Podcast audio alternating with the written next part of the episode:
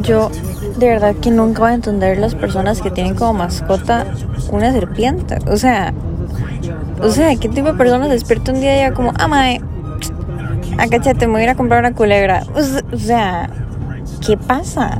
¿Qué, hay algo ahí que, que, que no está funcionando? Eh, eh, eh, ok,